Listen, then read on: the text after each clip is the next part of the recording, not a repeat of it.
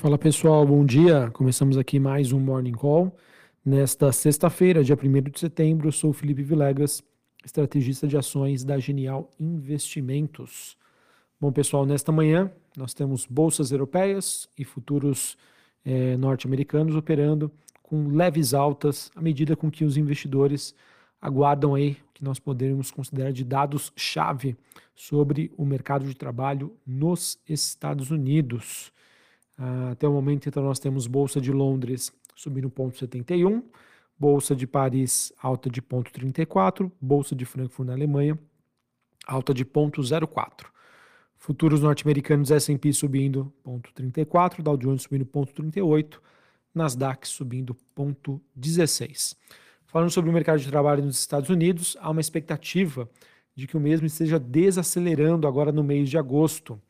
É, dentre os destaques, nós, teremos, nós temos né, as greves em Hollywood e a falência também da transportadora Yellow, que acabou influenciando negativamente as contratações. O relatório do payroll vai ser divulgado hoje, às nove e meia da manhã. Expectativa é de que ele mostre um aumento de 170 mil vagas de emprego, enquanto a taxa de, de desemprego deva permanecer estável na faixa aí dos 3,5%.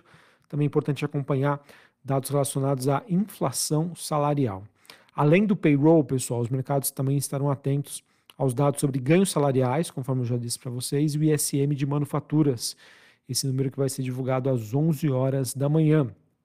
Loretta Mester, que é uma das dirigentes do Fed, também vai fazer o seu pronunciamento às 10h45, que pode trazer insights, então, sobre as perspectivas econômica e também de política monetária. Beleza, pessoal? Então, Olhando aí para os mercados internacionais, grande destaque hoje fica por conta da agenda macroeconômica nos Estados Unidos. Por enquanto, o investidor segue otimista e não por menos, tá? A gente já teve aí diversos dados nessa semana, né? O, o JOLTS, o ADP, pedido de seguro-desemprego, todos esses números que acabaram contribuindo para esse sentimento de que o mercado de trabalho nos Estados Unidos está desacelerando e que, por consequência, isso pode facilitar o trabalho do Fed em torno aí de uma política monetária menos contracionista é, a ser tomada aí nas próximas reuniões. O VIX, que é aquele índice do medo, caindo 1%, faixa aí dos 13,44 pontos. Dólar Index DXY, queda de 0,03, 103,59. Taxa de 10 anos nos Estados Unidos subindo 0,57 a 4,11. Bitcoin recuando forte, tá? Queda de quase 5% ele que volta a ser negociado abaixo dos 26 mil dólares a unidade. É, bom, pessoal, agora eu queria falar um pouquinho mais sobre China.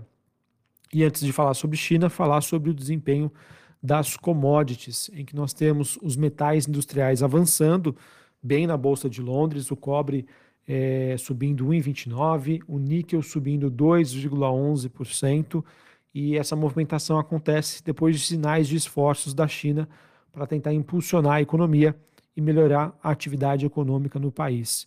No entanto, a gente acabou não tendo uma movimentação positiva para o minério de ferro hoje, mas é importante dizer que na semana é, a gente acaba tendo aí um desempenho um pouco mais positivo, tá bom? Então hoje acaba sendo aquele dia de realização de lucros, sobe no boato, cai no fato. Sobre a China, pessoal, a gente teve então Pequim anunciando um corte na alíquota do compulsório para depósitos em moeda estrangeira de 6% para 4%, ou seja, o que é necessário uh, o banco né, na China reter dos depósitos que são feitos, liberando então mais dólares no mercado, fortalecendo o yuan. Após esse anúncio, né, a divisa chinesa acabou valorizando no mercado offshore, mas com essa valorização sendo parcialmente revertida. Essa decisão da China, pessoal, de anunciar estímulos para o setor imobiliário acaba mostrando essa, essa abordagem aí que a China vem tentando aos poucos aí para tentar dar sustentação para a sua economia. E a gente também teve a divulgação de dados econômicos por lá, em que o PMI industrial de Caixin, da China, é, para o mês de agosto foi de 51 pontos, indicando uma expansão. Conforme eu comentei com vocês, acima de, de, esse indicador acima de 50 pontos de expansão, abaixo de 50 contração, o quanto mais longe de 50, mais intenso é o movimento. E importante dizer, pessoal, que esse é o nível mais alto desde fevereiro, sinalizando então uma retomada do crescimento industrial na China. Acredito que isso então deva é, melhorar o sentimento do, por parte aí do investidor e isso tende a se refletir principalmente na precificação das commodities. Outra commodity que acaba também sentindo esses efeitos é o petróleo. Alta de 1,27, o contrato negociado em Nova York, o WTI, 84 dólares com 69 centes. É, essa movimentação do petróleo acaba também acontecendo por fatores relacionados ao aumento de, é, de sinalizações da Rússia sobre uma extensão dos cortes de produção e também com os impulsos dados aí pela China, tá bom? Então essas são as movimentações que nós tivemos. Em relação às bolsas eh, asiáticas, Xangai na China alta de 0,43, Hong Kong não teve negociações, acredito que deve ter sido por conta de um feriado local. Bolsa japonesa alta de 0,41. Essas então foram as principais movimentações e destaques do noticiário internacional. Sobre o Brasil, pessoal, a gente também tem uma agenda bastante intensa é, em que às 9 horas da manhã, expectativa da divulgação do PIB brasileiro para o segundo trimestre, expectativa de um, cresci de um crescimento de 2,7% na comparação aí com o mesmo trimestre do ano passado. É, isso representa então uma desaceleração em relação ao crescimento que foi aferido no primeiro TRI deste ano contra o primeiro TRI do ano passado, que foi de 4%.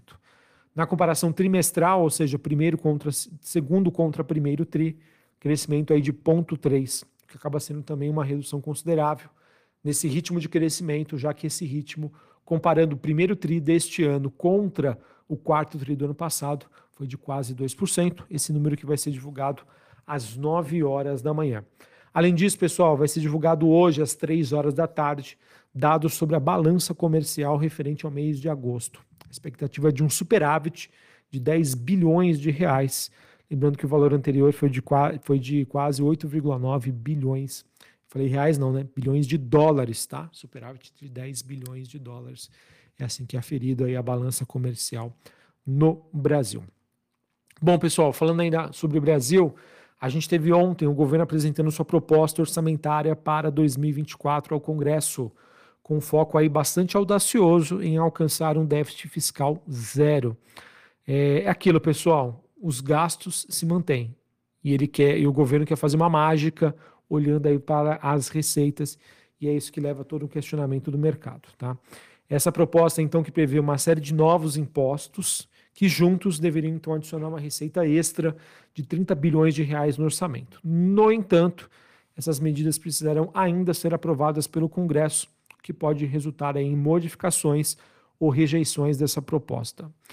Impactos para o mercado financeiro, pessoal. A gente teve o um anúncio do fim do JCP, o juro sobre capital próprio, é, que traria uma arrecadação adicional de 10,44 bilhões por, para o governo. Também mudança na tributação de fundos fechados, com expectativa aí de um retorno adicional de 13,3 bi. E tributação dos fundos offshore, receita estimada aí de 7 bilhões de reais, além de uma alteração de regras do CARF, é, com uma expectativa então de uma receita adicional aí na, na faixa aí de 98 bilhões de reais. Então, pessoal, com todos esses anúncios que prejudicam né, diversas empresas, instrumentos financeiros e também com esse ceticismo, né, com essa dúvida em torno do aumento das receitas, é, essa capacidade aí do governo em alcançar esse déficit zero, é, especialmente olhando né, para o histórico de metas fiscais não cumpridas no Brasil e pelo fato né, de não ser novidade de que esse atual governo ele tem por característica de ser mais gastador, acaba então transparecendo em uma mensagem bastante negativa. Não por menos, tá? A gente teve ontem a curva de juros abrindo no Brasil, além né, de um destaque negativo para o setor bancário, para a Petrobras, que acabaram reagindo aí essas perspectivas do fim do JCP. Beleza? Então, noticiário negativo, viés negativo é aquilo, pessoal. Realmente aí os resultados das contas do governo não estão bons. E o que foi apresentado ontem não transparece para o mercado uma mensagem positiva. Vamos ver se a gente vai ter alguma mudança de narrativa significativa. A princípio, isso pode trazer um viés mais negativo, principalmente para aqueles setores, para aquelas empresas que acabam tendo uma reação mais intensa com a parte longa da curva de juros. Curva de juros, pessoal, é a precificação do mercado, né? Sobre qual vai ser a expectativa de Selic para os próximos anos. Selic não, né? CDI. Então você tem ali janeiro 24, 25, 26. Os primeiros vencimentos refletem decisões de política monetária. Os vencimentos mais longos, ali a partir de 8, 9, 10 anos, política fiscal. Então, é, a depender do setor, a depender da empresa, ela tem uma parte né, dessa curva de juros que tem uma influência maior sobre ela. Principalmente eu vejo né, o setor de construção civil, é, as ações de menor capitalização podem acabar sofrendo mais nesse sentido. Beleza? E só para falar aqui um pouquinho mais sobre o noticiário corporativo, a gente teve é, a Marisa, né? Lojas Marisa, em que o seu conselho aprovou um grupamento de ações, a proporção de 5 para 1, tá? Isso acaba acontecendo aí diante das ações próximas aí a um real, o que acaba não se enquadrando aí nas regras da B3, que não permite a negociação aí de penny stocks, né? Ou seja, ações com valor de negociação abaixo de um real. Beleza?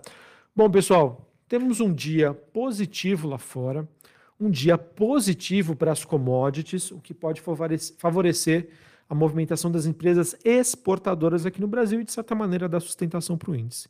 Em contrapartida, viés um pouco mais negativo para as empresas domésticas, principalmente aí relacionadas a essas questões envolvendo o fim do JCP e também com um fiscal aí não tão bom, o que pode aí desancorar as expectativas de inflação e prejudicar então o desempenho da nossa curva de juros. Um abraço, uma ótima sexta, um ótimo início de mês, bom final de semana, até mais. Valeu!